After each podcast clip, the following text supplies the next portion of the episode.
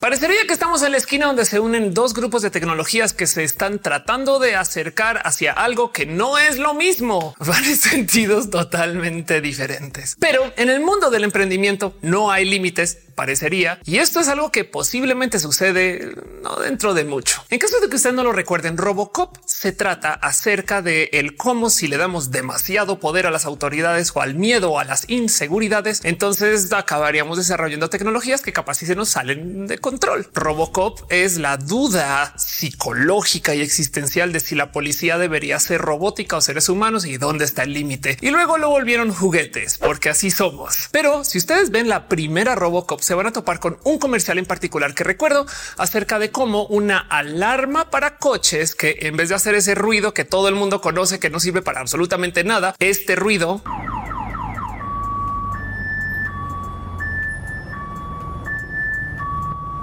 dudo que haya salvado algún coche punto en la historia de las alarmas. O sea, es como yo creo que eso tiene que ser una estafa digital a esta altura. güey. Bueno, en Robocop hay un comercial donde electrocutan a una persona que se sube un coche que se lo va a robar y lo acaba asesinando porque así Robocop. Pero lo interesante aquí es que nos deja una pregunta acerca de él. ¿Cómo sabía la alarma que esa persona no era el tío, el primo, el amigo, sino más bien un ladrón? Y este es el primer mundo de los mundos que les digo que se va a encontrar con los desarrollos de la tecnología que es el mundo de la identificación de personas, o sea, de la validación de identidad, el quién eres tú, que cada vez es más complejo de comprobar en este planeta que tiene ahora inteligencias artificiales y que el captcha no sirve de nada y donde cualquier persona puede hacer login y nos roban claves y saben el saber que alguien es alguien es un tema tecnológicamente complejo. Hoy en día lo solucionamos con claves, pero eso cada vez se vuelve más difícil. Memorizar muchas claves es lo que nos salva de que la gente nos digan hoy ya no se memoriza ni un teléfono. Es de a ver, abuelo, memorízate las 19 passwords que ocupo yo para no más entrar a usar el Internet de a diario. Ajá, las passwords son más complejas que los teléfonos, si lo piensan. Pero bueno, el caso, eso es una industria, el de la identificación de personas. Y del otro lado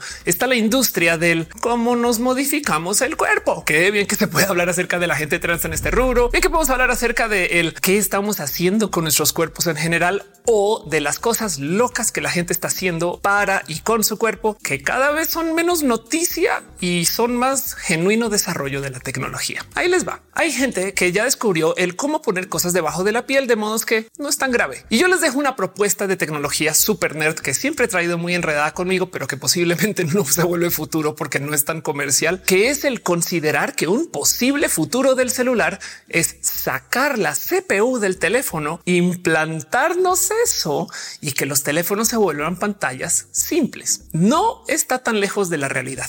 Piensen ustedes que los relojes inteligentes son una CPU, es una computadora con la que andamos por ahí. Imagínense que todo lo que es el celular está en el reloj y todo lo demás son más pantallas. Llegas a la casa y en la casa tienes una pantalla y un teclado que se hablan con esta computadora. Y si en vez de tener yo la CPU atada a la mano, la tuviera adentro, no me haría eso la vida mejor. Eso es lo que mucha gente está proponiendo. Vámonos a lo más simple. Desde el mundo de la modificación de cuerpos y de la tecnología de lo que hay adentro, el filo de la tecnología no es tatuarse y tatuarse mucho, aunque parecería que sí, como que cada vez más gente tatúa, pero eso es porque cada vez se comunica más el cómo se hace y la práctica como que se vuelve cada vez más estándar. La realidad del cuento es que hay gente que está intentando desarrollar dispositivos enteros que funcionen debajo de la piel, cosa que desde la medicina se trabaja desde hace muchos ayeres. Y hay millones de temas complejos que entran aquí en juego, como por ejemplo el y si tiene una batería, cómo la cargas y dónde lo ponemos en el cuerpo para que no moleste y demás. Pero por ejemplo, hay una pequeña tecnología que ya es mainstream, no más que no en seres humanos, y es la de ocupar chips subdermales. ¿Qué me ofrece un chip subdermal?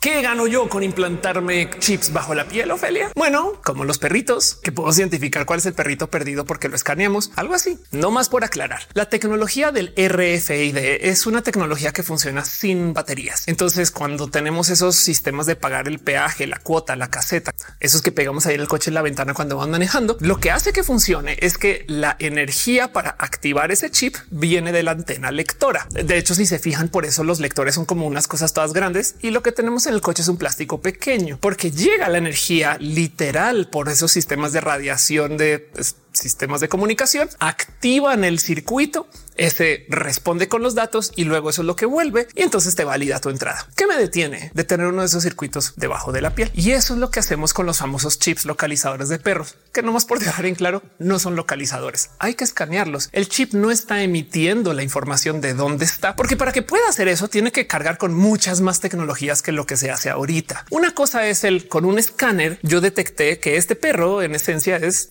tal mascota y el motivo por el cual se le ponen chips a las mascotas es porque los collares se pueden quitar o porque no existe ningún modo fácil de que tengan algo puesto que alguien no pueda luego vulnerar o demás. Si el chip está debajo de la piel, pues alguien encuentra el perro, lo escanea y dice, ah, este es el perro tal y tiene la misma información que lo que tendría colgado del cuello. Podríamos hacer algo similar de nuestro lado. Podríamos tener esas tarjetitas que usamos en el coche, pero debajo de la piel. Y ahora imagínense esto. Llego a la casa, no tengo llaves conmigo, pero acerco mi mano y mi casa sabe que aquí estoy. Y yo sé, aquí es donde mucha gente va a decir, y si te cortan la mano, Ofelia, y para eso diré, güey, o sea, si te pueden cortar la mano, también te van a quitar las llaves. O sea, es como de wow, chips subcutáneos. ¿Cuánto podemos llevar bajo la piel? ¿Y cómo nos va a ayudar esto a poder potencialmente identificar quién es quién? Porque si tuviéramos un chip único debajo de la piel que no se puede modificar, pues entonces a lo mejor podríamos solucionar el problema del login a websites o del entrar a edificios que requieran de esa seguridad. Ya lo hacemos, no más que lo colgamos así como del famoso yoyo. -yo. Imagínense eso adentro. Imagínense que al nacer te ponen ese chip en algún lugar que no se mueva. Imagínense que este chip sirva para tener más información que solo eso. Es más, el RFC está ahí adentro. No me tengo que memorizar mi número de impuestos por primera vez en la vida, que del otro lado también es un y ya no puede ser persona anónima. ¿eh? El problema que nos presentan en Robocop es que nos hace todo el sentido del mundo que un coche sea sumamente agresivo contra quien le quiere robar. Pero cómo sabe ese coche que alguien entró ahí para robar? Es porque a lo mejor esa persona se comporta de cierto modo. Bueno, requeriría una inteligencia que determine si esa persona está actuando de modo sospechosos. ¿Quién va a codificar qué es sospechoso y qué no? Y del otro lado, en el mundo de las tecnologías de identificar y validar quién es quién, lo que se ocupa ahorita es una forma de tecnologías que se llama algo que tienes, algo que cargas, algo que sabes. Por eso es que la información biométrica es útil, pero no es lo mismo que tener un sistema entero con más datos que solamente la cantidad de datos que están guardados en una huella dactilar o lo que tenemos en nuestras retinas. La idea es que ese chip subcutáneo tenga tanta más información. Capaz y para abrir la puerta de la casa se requiere de tres chips diferentes y el tercero a lo mejor ese sí ya vive en el celular. Entonces todavía es la llave, es una llave digital, pero a lo mejor uno de esos chips está dentro de ti. Entonces solo tú lo puedes abrir y tú con tu celular. Imagínense eso. Hay todo tipo de raros modos en los cuales esta tecnología ya se está aplicando sin tenerse que implantar nada. Desde Windows 10 existe una cosa que se llama lock dinámico. Hay computadoras que saben que tú te fuiste de la computadora y entonces ahora ya no la puedes desbloquear a menos que estés cerca. Hay gente que tiene como llaveros Bluetooth que entonces cuando estás cerca se activa el Bluetooth y la computadora sabe que la persona con la llave está cerca. Hay sistemas que requieren que se haga un escaneo de tu rostro, pero que a la par tu celular también esté cerca. O en últimas, hay millones de otros modos alternos para identificarte nomás con el cómo te comportas, cómo hablas y demás que sumados todos, esa es tu identidad. Pero el traer algo bajo la piel lo hace más único, porque implantarse cosas es complejo. Y les voy a decir algo. Yo tengo implantes. De paso, tengo un video largo hablando de este tema en mi canal. Vayan y búsquenlo. Está el diagnosis es todo un tema, pero lo que no mucha gente sabe es que dentro de mis implantes hay dos chips RFID que no pedí, me comunicaron que ahí estaban y que sirven para que en caso de alguna emergencia algún doctor o doctora pueda escanearlos y saber qué implantes tengo, de qué modelo, en qué año se pusieron y ese tipo de cosas. Esta información es útil en caso de emergencia, pero a veces pienso ya tengo el chip en mí, no lo puedo usar para otras cosas y entonces ya tengo un modo de entrar a mi casa escaneando así el boob scanner. esta tecnología existe y esto es parte del desarrollo de todo lo que hay que se puede conseguir como sin tener que pasar por un doctor o doctora para tener cosas de abajo de la piel, porque el rubro de la gente que modifica el cuerpo es inmenso. Hay una cantidad de gente que trabaja un buen de técnicas para ponernos cosas de abajo de la piel, sean implantes de silicona simples, sean estas cosas que se pone la gente en la frente, estrellitas que se ponen de lado o de plano tatuajes. Y en el mundo de los tatuajes hay todo tipo de tintas raras que la gente no sabe que existen. Tinta que brilla en la oscuridad tinta conductiva. Imagínense esto. Podríamos tener tatuajes que conecten un circuito. Entonces no solo tenemos el chip adentro, sino que tenemos los cables que conectan y con una pila doble A o una cuadrada de 9 voltios pasando literal por esos cables, activamos cosas y esa tinta conductiva pasa debajo de la piel. Entonces solo tú lo puedes activar si funciona de algún modo específico. Hay tinta electroluminescente. Podríamos tener pequeñitos LEDs que brillan debajo de la piel. Podríamos tener LEDs que se activan con ciertos químicos, tatuajes o stickers de tatuajes que vivan en la piel o abajo de la piel que se muevan cuando hay ciertos químicos en nuestro ambiente. Por supuesto, y yo soy la más proponente de esto porque soy bien nerd, podríamos comenzar a desarrollar tatuajes que nos midan niveles de glucosa que nos midan cómo está tan limpio, sucio el aire o qué tanto sol estamos recibiendo. Una tinta que cambie con la exposición al sol. Entonces tú la miras y dices, llevo demasiado tiempo al sol, es hora de entrar. O llevo mucho tiempo fuera del sol, es hora de salir. Eso mismo que hace nuestro reloj a veces, pero con tatuajes bajo la piel. Me imagino que no debería estar tan lejano el poder tener tintas específicas que nos ayuden a medir ciertos químicos en sangre o sobre la piel. Sería hermoso poder tener una medida de, no sé, alguna forma de flujo hormonal. Hay tantas cosas que me despiertan curiosidad, pero que yo no sé si se pueden hacer porque toca desarrollar las pruebas específicas y que rematar esa cosa viva sobre la piel, que sea prueba de agua y que esté además tatuado. Pero esto no es lejano a la ciencia actual. Hay gente que ocupa sistemas de inyectarse cositas sobre la piel para medir sus propias alergias. Esto es una prueba estándar, pero ahora imagínense que esto funcionara de algún modo que esté debajo de la piel con algún color en particular. Y ahora imagínense el tener tatuajes que cambien de color con el sol, el agua, la temperatura o el flujo de corriente eléctrica. Esto es inmenso y esto puede ser el sistema con el cual solucionamos el identificarnos ante websites,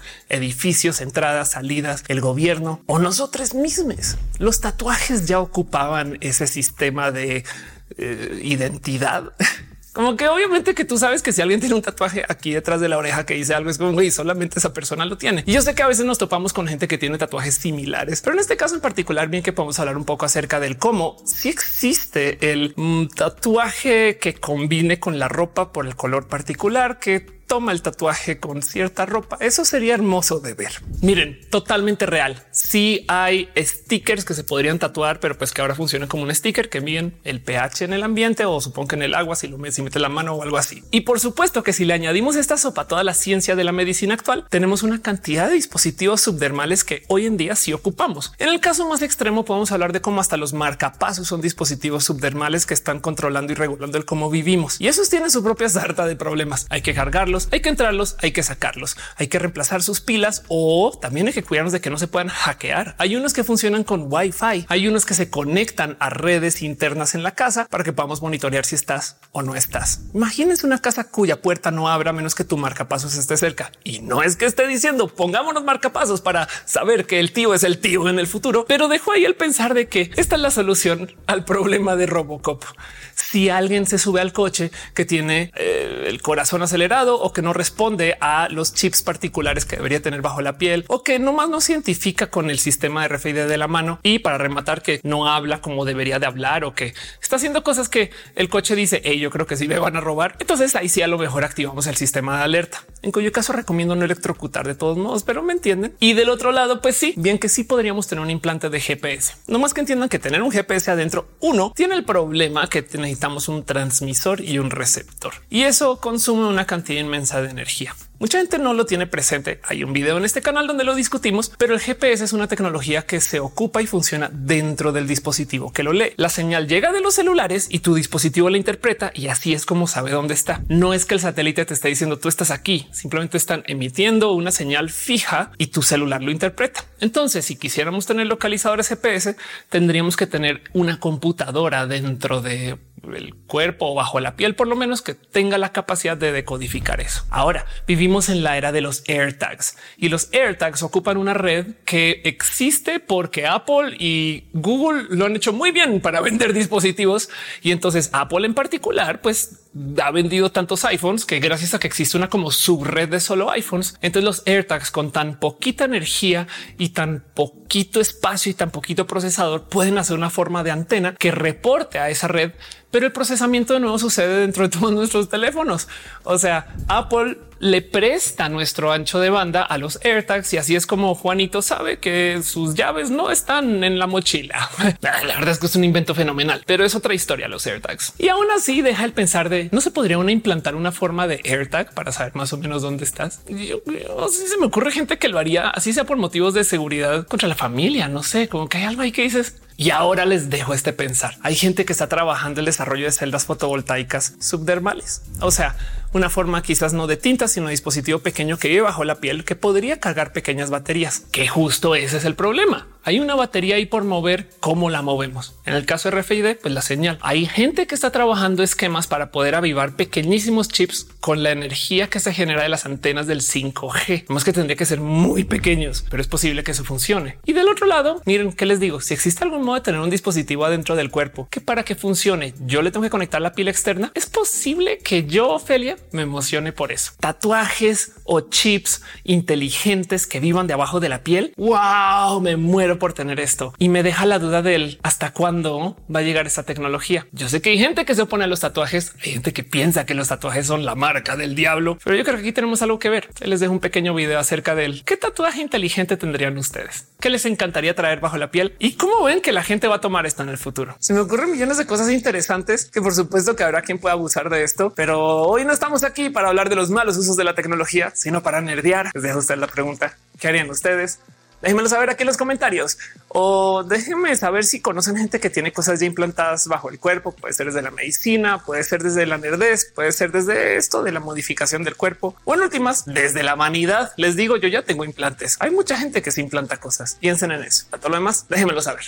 Les quiero mucho. Gracias por venir acá. Gracias por ser parte de esto y nos vemos en el próximo video. Bye.